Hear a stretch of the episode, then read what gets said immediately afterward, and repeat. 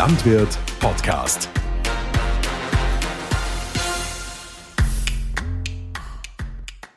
Hallo und herzlich willkommen, liebe Landwirthörer und Hörerinnen. Wir sind heute in Bayern, in Neustadt an der Aisch, beim Besamungsverein Neustadt. Zu Gast bei uns heute Geschäftsführer Hans Aumann. Durch den Podcast leitet unsere Fachredakteurin Magdalena Moser. Sie ist für den Bereich Rind zuständig und wird die fachspezifischen Fragen für uns stellen. Hallo Magdalena. Hallo. Ja, ich begrüße unseren heutigen Gast Hans Aumann. Ähm, zuerst einmal zu Ihrer Person. Wer sind Sie? Was machen Sie? Wo kommen Sie her? Also ich komme aus der Münchner, aus dem Münchner Umland, habe da also vor Urzeiten Landwirtschaft in Weihenstephan studiert, habe dann eine Zeit lang in Bayern die Zuchtwertschätzung für Rinder durchgeführt und bin eben dann 1998 ausgewählt worden zum Besamungsverein und bin seitdem hier als Geschäftsführer tätig. Das heißt, du bist jetzt, wenn man nachrechnet, mittlerweile 25 Jahre in dem Geschäft. In der Rinderzucht verändert sich ja Sachen stetig. Und gerade bei der Rasse Fleckvieh hat man ja gemerkt, da hat sich wahnsinnig viel da. Was hat sich deiner Meinung nach in den letzten Jahren bei der Rasse Fleckvieh spezifisch so verbessert, damit sie da stehen, wo sie heute sind? Das war einfach äh, verschiedenste Tätigkeiten. Zum einen von der, von der Zuchtwertschätzung her. Wir haben also verschiedene sehr gute Zuchtwertschätzverfahren bekommen, die wir also einsetzen können.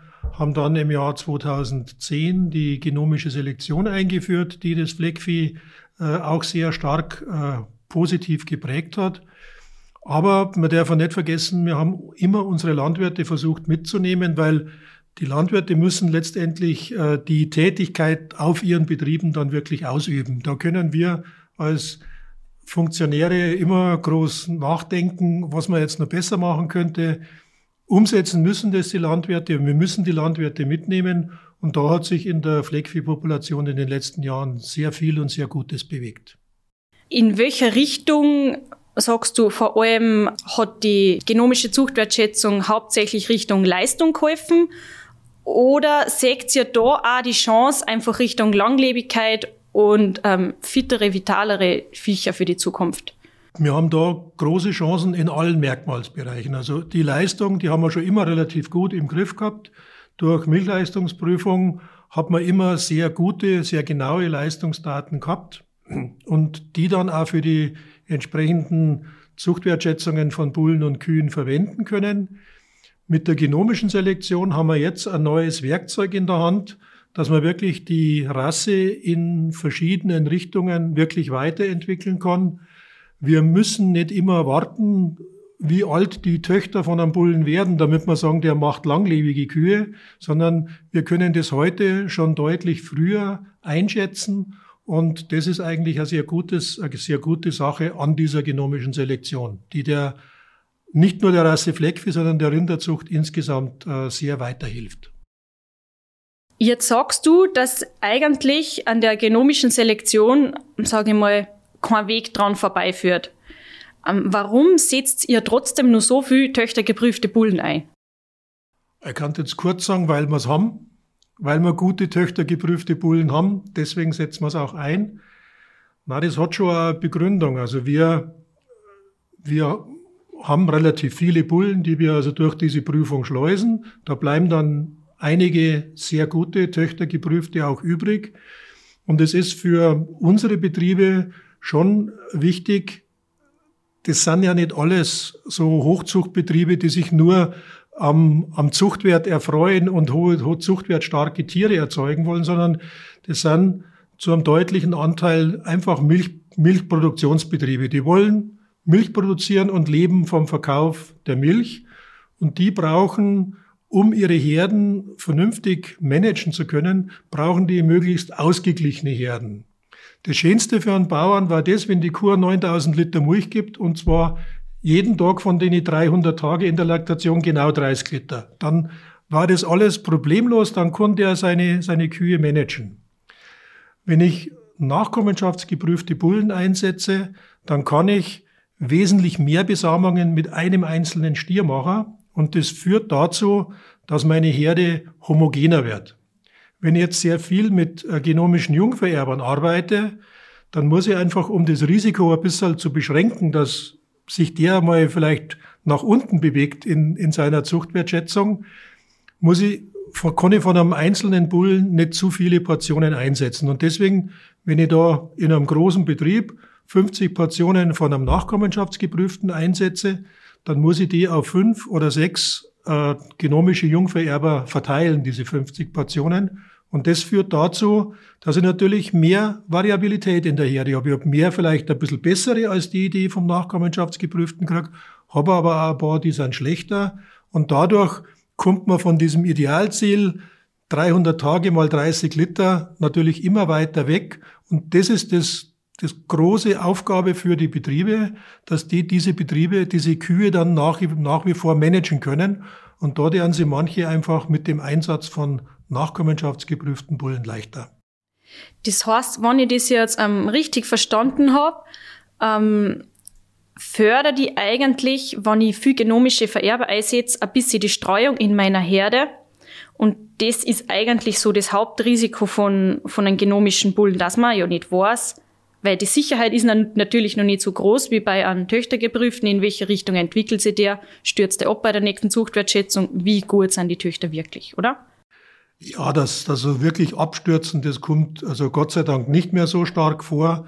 Aber im Prinzip ist es so. Ich, ich muss, um das Risiko zu verteilen, einfach mehrere, meine 50 Portionen, von denen wir vorher angefangen haben, auf mehrere Bullen verteilen und dadurch kriege ich einfach äh, unterschiedliche Qualitäten in meine Herde rein. Und das ist für manche Betriebe ein Problem. Manche kommen damit sehr gut zurecht, aber manche deren sie da extrem schwer damit. Immer wieder gibt es ja Aufschreie von Tierschützern bezüglich äh, Rinderbesamung und künstlichen Methoden. Wie tretet ihr denen entgegen? Was könnt ihr da sagen, dass ihr das befürwortet quasi? Ja, also die künstliche Besamung ist eine Technik, die vor 75 Jahren eingeführt worden ist, um eben Deckseuchen äh, zu vermeiden. Das war ja früher das große Problem, dass man da so einen Gemeindestier gehabt hat und ja, der hat sich halt dann einmal was geholt und dann hat er das auf möglichst viele Kühe weiter verbreitet. Diese Kette hat man mit der Besamung wirklich sehr gut durchbrochen und da muss ich sagen, das hat, das ist eine, also eine, äh, wirklich eine alte Technik, die wir da anwenden. Es ist weit, weit von dem weg, was uns manchmal vorgeworfen wird, dass wir da mit irgendwie mit an dem Genom von den Tieren rummachen, das tun wir definitiv nicht. Aber wir machen natürlich schon eine gewählt, eine Auswahl von Tieren, wo wir sagen, der darf Nachkommen haben und der kriegt dann viele Nachkommen und der andere, der darf keine Nachkommen haben. Das ist eine wichtige Entscheidung, die wir da treffen. Der muss man sich ja im Klaren sein und deswegen muss man sich diesen Problemen auch wirklich immer offen stellen. Aber einfach das zu verbieten und zu behindern, das würde also weder den Landwirten, die Milch erzeugen, zugutekommen und vor allem auch nicht der Bevölkerung, weil die brauchen einfach ihre, ihre Nahrungsmittel und da ohne diese Technik würde man diese Nahrungsmittel nicht erzeugen. Wir müssen sagen, wie ich studiert habe, zwischen 75 und 80, da haben wir noch in Europa keinen Selbstversorgungsgrad für unsere landwirtschaftlichen Produkte gehabt. Das hat man damals noch als Erzeugungsschlacht bezeichnet. Und das ist noch nicht so lange her. Und wenn wir jetzt alle guten Verfahren, die wir haben, wieder uns nehmen lassen, dann kommen wir sehr schnell wieder in diese Phase, dass wir da hineinkommen. Und das würde ich als nicht positiv empfinden. Und wir müssen da auch sehen, wir sind so reich hier in, in Deutschland und Österreich dass wir natürlich die Produkte, die wir brauchen, die kriegen wir immer. Die können wir uns überall auf der Welt kaufen. Aber die Frage, ob eine Milch, die bei uns produziert worden ist, mit einer, die in irgendeinem Nachbarland produziert worden ist, wirklich gleichzusetzen ist und ob wir da auf die Erzeugung dieser Milch noch Einfluss nehmen können, die ist damit nicht beantwortet. Und da muss ich ganz klar sagen, da nehme ich lieber die Milch von meinem Nachbarn und äh, ist den Kas von, von dem Betrieb, das macht mir deutlich mehr Spaß. Und kann man nicht auch sagen, gerade einfach auch durch die genomische Zuchtwertschätzung und künstliche Besamung, ähm, hat man es einfach auch geschafft, dass die Kühe, die wir heute machen, effizienter sind und vor allem auch wir so Erbfehler vermeiden. Mit Sicherheit, ja. Wir erkennen die Erbfehler sehr früh, können sie dann vermeiden. Wir haben ja da am Anfang von der genomischen Selektion, haben wir vier, fünf Erbfehler beim, beim Fleckvieh entdeckt. Wir haben damals konsequent gesagt, bei uns bleibt kein Bulle, der einen Erbfehler vererbt. Man kann ja auch sagen, oh ja, die Hälfte von den Kälber ist ja, die kriegt ja den Erbfehler nicht mit, da kann man doch den trotzdem weiter einsetzen. Na, wir haben uns beim Besamungsverein ganz knallhart dafür entschieden, haben gesagt, wenn einer den Erbfehler hat, dann hat er bei uns auf der Besamung nichts verloren und haben da auch das Sperma von den Bullen dann eben auch vernichtet. Und da waren einige dabei, die wirklich sehr viele Besamungen gemacht haben. Das hat uns damals schon wehgetan, dass man gesagt hat, auf den verzichten wir jetzt. Aber wir sind ein Verein von Landwirten, sozusagen eine Selbsthilfeorganisation und da sind wir vornehmlich unseren Landwirten verpflichtet und da kehrt es einfach dazu. Wir sind nicht irgendwie eine Station, die irgendwo DAX, DAX notiert ist und da möglichst viel Gewinn machen muss, sondern wir sind da, dass wir für unsere Landwirte einen vernünftigen Service und vernünftige Sperma haben und da haben solche Erbfehleranlageträger eigentlich nichts verloren. Ähm, wenn ihr jetzt einen Stier einkauft für eure Besamungsstation, dann schaut ja ihr wahrscheinlich nicht nur auf den Gesamtzuchtwert, auf den, auf den Geschätzen, sondern auf für ganz viele verschiedene Merkmale. Was sagst du, ist so eicher ähm, eine Vorgehensweise, wenn das ihr jetzt sagt, boah, den Stier brauche ich jetzt, der hat zwar nicht Gesamtzuchtwert, das ist jetzt nicht der allerbeste, aber in dem Siege Hoffnung, den kaufe ich mir. Was sind da so die Punkte, wo ihr spezifisch drauf schaut? Also wir haben ein ganzes Portfolio von Merkmalen, die wir also mit der genomischen Zuchtwertschätzung erfassen. Das natürlich die Milch ist, ist ein wichtiger Punkt, aber was, was mir vor allem darauf ankommt, ist die Ausgeglichenheit, dass der, der Stier nicht nur eine gute Milchleistung vererbt, sondern auch eine vernünftige oder sehr gute Fleischleistung und auch sehr gute Fitnessmerkmale, insbesondere Nutzungsdauer, Teilweise Melkbarkeit ist ein wichtiges Merkmal, Eutergesundheit ist ein wichtiges Merkmal. Und zudem sind natürlich die Exterieurmerkmale schon auch äh, in unserem Fokus, die wir also sehr stark beachten müssen.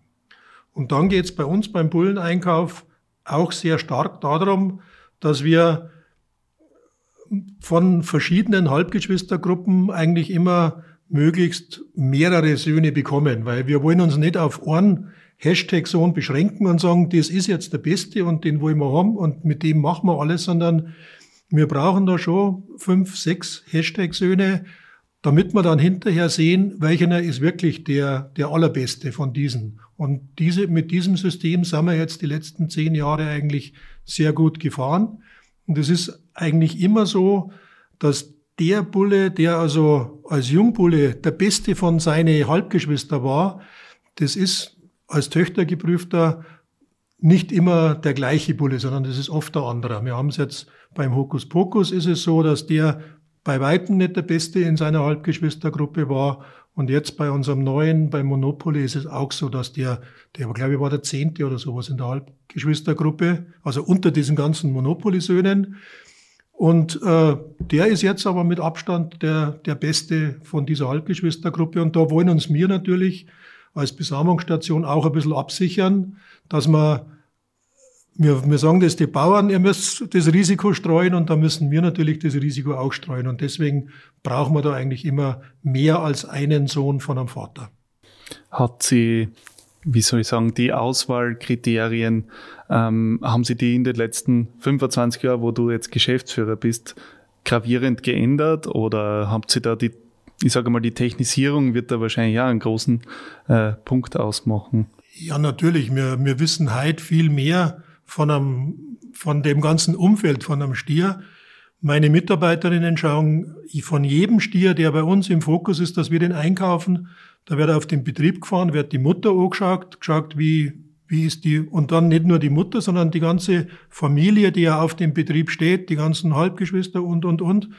Da wird eben genau geschaut und da wird insbesondere auch Wert darauf gelegt, ob das Kühe sind, die das Potenzial haben, dass die wirklich auch älter werden kann. Das ist jetzt für eine Zuchtwertschätzung Nutzungsdauer ein eher schwächeres, äh, sagen wir mal, vom, vom Phänotyp her nicht das alles Entscheidende, aber das ist für uns wichtig, dass wir dann auch natürlich unseren Bauern gegenüber sagen können, also wir machen wirklich alles, was irgendwie geht, damit wir die besten Bullen für euch bei uns an der Station haben.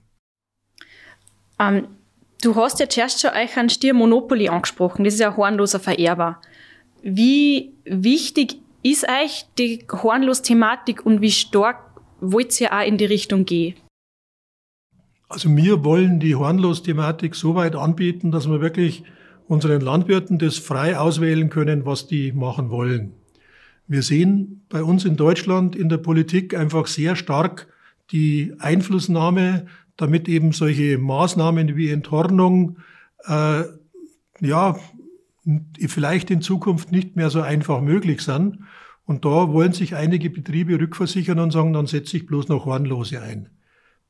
Bei uns beim Besamungsverein haben wir etwa ein Drittel unserer Besamungen werden mit Hornlos gemacht und zwei Drittel der Besamung aktuell noch mit gehörnten Stieren.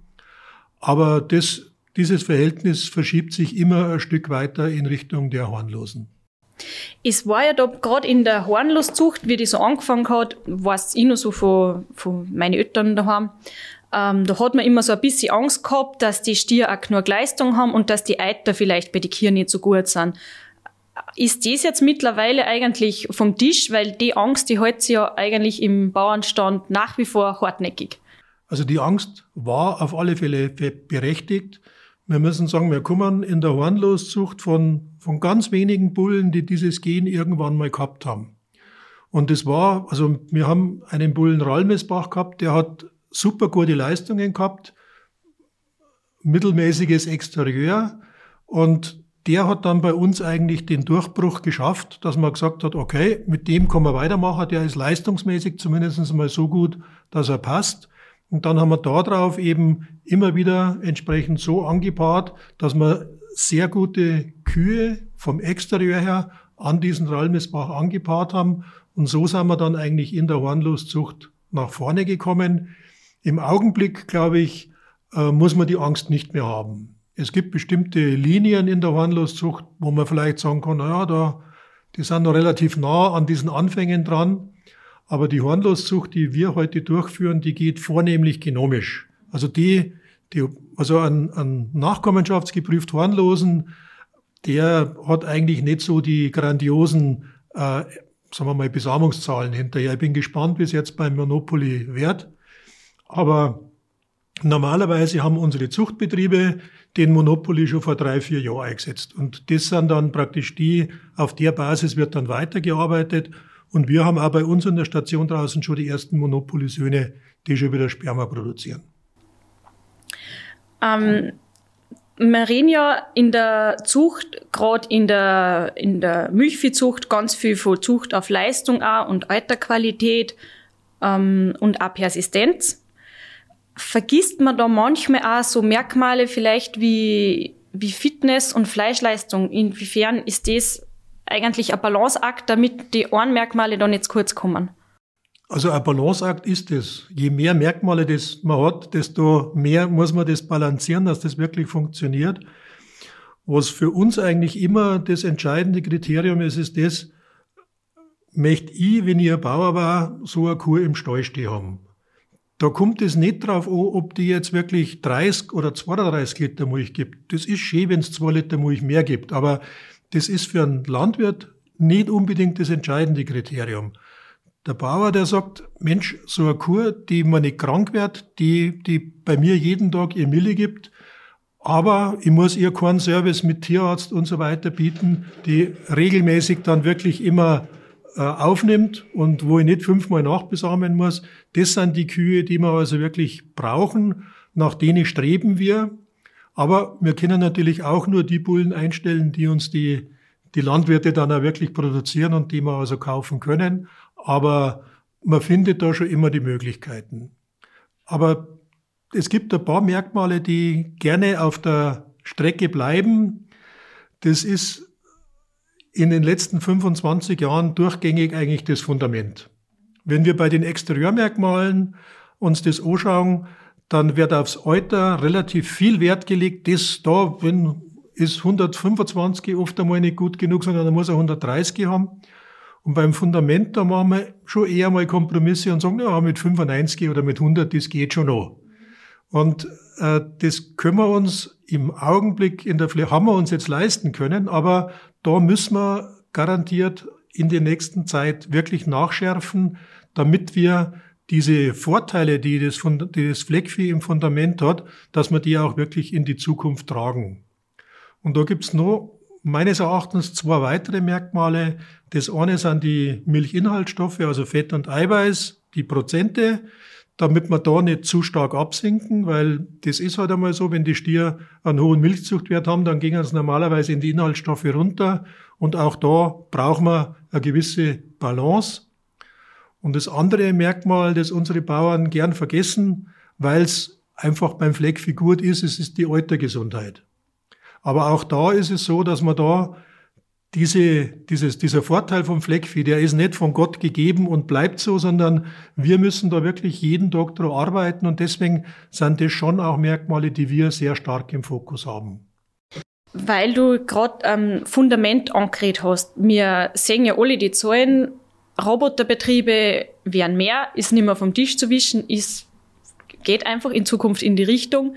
Da ist ja ein gutes Fundament nur viel wichtiger. Merkt man das, dass die Bauern jetzt schon gezielter auf das Merkmal schauen und das an anderen Betrieb, der nicht so auf Laufverhalten Wert legen muss, dem das noch gar nicht so bewusst ist? Ja gut, auf Laufverhalten müssen alle Wert legen. Das unabhängig, ob ich jetzt einen Melkstand habe oder einen Roboter, die alle Kühe müssen laufen, weil so wie es früher mal war, dass die alle in der Box liegen, liegen bleiben können und sie kriegen ja vorher hergerichtet, das ist schon länger vorbei. Von der Seite her wäre das für alle wichtig. Aber das Problem ist einfach, dass, dass man doch noch intern einfach immer noch, auch bei den Bauern, sagen, na ja, wenn das Alter schöner ist, dann, dann gebe ich halt beim Fundament vielleicht einmal ein bisschen nach. Und das sollten wir uns meines Erachtens nicht unbedingt leisten. Ihr habt ja morgen am 1. Mai euch Bullenparade. Da habt ihr ja eure töchtergeprüften Stier wie Sunrise und Hokus Pokus und eben auch ein Monopoly, ähm, über den wir zuerst geredet haben. Wie stößt du sicher, dass die Genetik auch in der Zukunft von die Bauern und von euch einer Besamungsstation getragen wird? Ja, also die, dies, also solche nachkommenschaftsgeprüfte Bullen in der Qualität, die werden einem eigentlich aus der Hand gerissen. Also wir haben beim Hokus Pokus vor eineinhalb Jahren wirklich Lieferengpässe gehabt, obwohl der Stier hervorragend äh, produziert hat. Also da gibt's dann eigentlich nicht mehr die großen Probleme, aber wir müssen da natürlich schon auch entsprechend Werbung dafür machen und unseren Bauern das klar machen, was wir für Angebot haben, damit die Bullen dann auch wirklich eingesetzt werden. Wir machen da nach jeder Zuchtwertschätzung ein Webinar, wo dann irgendwo so zwischen 120 und 150 Leute direkt und live teilnehmen. Wir zeichnen das Webinar auf, das ist dann bei uns auf der Homepage. Und beim letzten Mal, da waren eine Woche nach der Sendung, waren da praktisch über 1000 Klicks drauf, die sich dann von unserer Homepage runter dieses Webinar noch angeschaut haben oder halt dann nochmal bestimmte Teile nachgehört haben über die Bullen, die sie dann gern einsetzen. Also das ist ein wesentlicher Punkt. Und dann rufen natürlich auch viele Bauern bei uns an, also bei mir persönlich jetzt nicht mehr so viel, aber bei meinen Mitarbeiterinnen und Mitarbeitern und lassen sie halt dann einmal so Anpaarungen für bestimmte Kühe machen. Und wir bieten auch an, dass wir mit Optibull, das ist also ein Anpaarungsprogramm, das bei uns vom LKV entwickelt wurde, und äh, dass wir da auch die, für die Betriebe dann die Kühe entsprechend bewerten auf dem Betrieb draußen und dann dann fürs nächste halbe Jahr so einen entsprechenden Anpaarungsplan machen.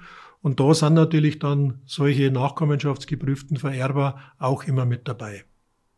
Und vielleicht noch zusätzlich da dazu, äh, es ist für uns auch immer noch wichtig, dass wir auch von diesen Nachkommenschaftsgeprüften immer noch mal Söhne einstellen. Also das ist jetzt zum Beispiel vom Monopoly, da haben wir in der letzten Woche in Mühldorf einen Stier gekauft. Also das ist, und dieses, das wollen wir unsere Landwirte auch mitgeben, dass man sagt, ihr müsst euch nicht von der Zucht verabschieden, wenn ihr diese nachkommenschaftsgeprüften Bullen einsetzt, sondern da kann es durchaus sein, wenn die Paarung passt und alles, dann kaufen wir da auch nochmal einen Stier davor. Das ist schön zum Hören, weil oft einmal hat man so das Gefühl, dass man als Bauer ein bisschen auf der Strecke bleibt, wenn man nicht nur die neuesten, heißen, genomischen Sachen einsetzt. Ja, das Gefühl kann man haben. Es ist jetzt auch bei uns so. Wir haben, wir können natürlich nicht alle Stier kaufen, die uns gefallen hatten, sondern wir müssen uns auch beschränken. Wir haben es nicht ganz so schlimm wie andere Stationen. Wir dürfen nur so zwischen 80 und 100 Stier kaufen, respektive uns an denen beteiligen. Da fällt es dann schon ein bisschen leichter. Aber meine Sire-Analystinnen, die müssen mehr Bullen ablehnen, als sie kaufen dürfen. Also das Angebot war deutlich größer als das, was wir uns leisten können. Für die Qualität von den Besamungsstiere hat es ja einen Vorteil, wenn man ausselektieren kann. Ja, also, durchaus. Das, passt, das, ja. das ist schon so, ja. Was wünschst du die Bauern und vor allem die Fleckviehzüchter für die Zukunft? Also ich wünsche den Fleckviehzüchtern Glück ich weiß, dass die Fleckviehzüchter und unsere Milchbauern wirklich gewissenhaft und gut und motiviert arbeiten. Aber alle Motivation hilft nichts. Du brauchst immer noch ein bisschen Glück im Leben. Ich habe vor 25 Jahren Glück gehabt, dass mich die Verantwortlichen damals vom Besamungsverein ausgewählt haben, dass ich da jetzt 25 Jahre schön, ruhig und wirklich gut arbeiten habe können. Und das wäre mir also für die Bauern zum einen das Wichtigste. Und zum anderen würde ich mir für die Bauern wünschen, dass wir speziell in Deutschland jetzt von der Politik einfach einmal klare Aussagen kriegen, wo es in Zukunft hingeht, damit unsere Züchter und Bauern äh, wirklich eine Planungssicherheit haben, was sie wirklich tun müssen. Wir haben Betriebe, die zum Teil noch Anbindehaltungen haben. Gut, bei denen, die wissen jetzt mittlerweile, wo es hingeht, aber das hat auch lang gedauert, bis man da wirklich einmal klare Aussagen getroffen hat. Das wäre wirklich für unsere Bauern wichtig und für die Entwicklung äh, von der Landwirtschaft allgemein wäre es meines Erachtens wahnsinnig wichtig, dass dieses ewige in die Ecke stellen der Landwirte als Klimakiller, äh, dass das einfach einmal aufhört. Man muss sich vorstellen, wir sind eine relativ reiche Gesellschaft in Österreich und in Deutschland. Wir in Deutschland fahren immer noch auf die Autobahnen ohne Tempolimit rum. Wir fliegen brav in Urlaub. Kein Mensch denkt über das CO2 nach, was da produziert wird. Aber beim, bei dem einer Millibauern, den wir vielleicht noch in einem Dorf haben, bei dem wird gesagt, oh, du machst Methan mit deinen Kier und machst unser Klima kaputt. Das, dieses Missverhältnis, das, das würde ich mir wünschen, dass man da in der Gesellschaft wieder einen gewissen Konsens herbringt. Und dann glaube ich auch, dass man auf der einen Seite glückliche und zufriedene Landwirte hat, die dann auch wieder ihren Job wirklich gut machen. Da darf ich auch ganz kurz einhaken. Und was macht für die einen glücklichen Bullen aus? Also da kann ich Ihnen kann ich dir garantieren, dass die, die Bullen, die bei uns an der Station stehen, denen, denen geht's wirklich gut. Die haben also Einzelboxen mit 24 bis 32, 33 Quadratmeter, je nach Größe von dem Tier. Also die haben alles, was, was, was sie brauchen. Ich habe vor 20 Jahren immer gesagt, oder vor 15 Jahren, wenn ich jetzt ein Bulli beim BVN war, dann war ich am liebsten in Kroatien, in Vara weil da haben die alle so Einzelboxen und zugleich noch äh, einen Garten, wo sie rausgehen ins Freie. Mittlerweile muss ich aber sagen, ich war lieber bei uns da an der neuen Station in Hasenlohe. Da weiß ich, dass mir wirklich gut geht hat. Und das war mein bevorzugter Standort als Bulle. Aber ich weiß nicht, ob ich nur die entsprechenden Spermaqualitäten herbringe. Morgen kommen ja ein Haufen Bauern zu euch. Ihr habt ein 75-jähriges Jubiläum. Äh, vielleicht hast du ein, zwei, drei Tipps, wie sie die Bauern am besten darauf vorbereiten können, dass sie herkommen und dass sie dann eine Auswahl treffen können? Mai vorbereiten die sollen einfach dieses Erlebnis genießen. Das ist wirklich eine einzigartige Geschichte, dass man da 70, 80 Bullen vorgestellt kriegt in allen Alters- und Größenklassen. Das soll man auf sich wirken lassen. Meine Söhne, die haben mit Landwirtschaft wirklich nichts am Hut, aber die schauen sich den Livestream von der Bullenparade immer an und sagen mir dann hinterher, wer der Schönste war. Ist aus, aus städtischer Sicht auch eine Sache. Na, das ist einfach ein Erlebnis das sollte man sich ein paar Mal in seinem Leben gönnen. Und das andere versuchen wir bei der Besprechung der Bullen dann auch entsprechend rüberzubringen, dass wir sagen, okay, das ist jetzt der bessere, das ist jetzt meines Erachtens der schlechtere, aber das äh, ist nicht das Entscheidende für morgen. Das heißt, wo ich höre da jetzt außer, das Beste ist, sich Zeit nehmen und vorbeizukommen und sich das live anzuschauen. Den Tag sollte man sich Zeit nehmen. Da, das ist wirklich wert, dass man nach Neustadt fährt, auch wenn es heute mal 200, 300 Kilometer sind. Wie wird sich die Zucht in den nächsten 25 Jahren entwickeln? Gibt es da schon eine Prognose? Also nicht von mir. Nein, das ist wahnsinnig schwer vorherzusagen. Also wenn mir einer gesagt hätte, wie ich da in Neustadt 98 angefangen habe, dass wir heute mit einer genomischen Selektion arbeiten, hätte ich gesagt, der spinnt. Das, das kann nie äh, flächendeckend umgesetzt werden, ist gegangen. Und das, jetzt müssen wir einfach den Weg, den wir jetzt angefangen haben zu beschreiten, dass wir eben möglichst um, um die 20 Prozent von unserer Kuhpopulation dann typisieren und dann damit entsprechend arbeiten. Das sollten wir verwirklichen. Und dann haben wir eine sehr gute Basis, äh, mit diesem Instrument genomische Selektion wirklich gut weiterzuarbeiten. Aber wenn irgendwann wieder mal so ein Quantensprung in der Technik kommt, dann, dann kommt der und der ist aber jetzt noch nicht vorhersehbar.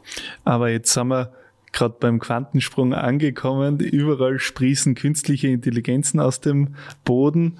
Ist das eventuell was, wo man sagen kann, okay, man, man, eventuell füttert man so eine KI mit den Daten, die gesammelt wurden bisher? Also wie gesagt, ich habe mich schon auch viel mit, den Theorie, mit der Theorie und den Grundlagen äh, der Zuchtwertschätzung beschäftigt. Ich sehe es momentan nicht am, am Horizont, aber das, deswegen konnte es trotzdem in fünf Jahren da sein. Das ist, das kann man nicht vorhersehen. Wir müssen als Unternehmen so flexibel aufgestellt sein können, dass wir die Chancen dann erkennen und dann auch wirklich anwenden und sagen, so kann man es machen. Also noch muss dein, müssen deine Mitarbeiterinnen auf den Hof fahren und sich alles anschauen. Das werden sie sicherlich auch noch tun, wenn es KI gibt. Dann werden sie auch noch hinfahren, weil das macht auf der anderen Seite auch Spaß, wenn man dann wieder äh, sieht, wie die Produkte, die man selber vor fünf Jahren empfohlen hat, wie die dann auf dem Betrieb dann entsprechend herangewachsen sind und dass das dann gute und schöne Kühe sind. Und der Lebewesen wird sie nie nur durch Technik und künstliche Intelligenz bewerten und beurteilen lassen. Wir bedanken uns für die Zeit und dass du uns die genomische Selektion und eichene Bullen und eicher Philosophie dahinter ein bisschen näher gebracht hast und sagen Danke und hoffentlich bis anders mal. Ja, das würde mich sehr freuen. Mir hat Spaß gemacht. Vielen Dank.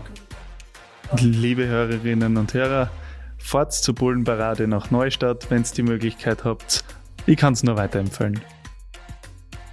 Wenn ihr Fragen oder Themenwünsche bzw. andere Ideen habt, schreibt uns eine kurze Nachricht. Alle Infos findet ihr in den Show Notes oder unter www.landwirt-media.com. Grüß euch, Baba.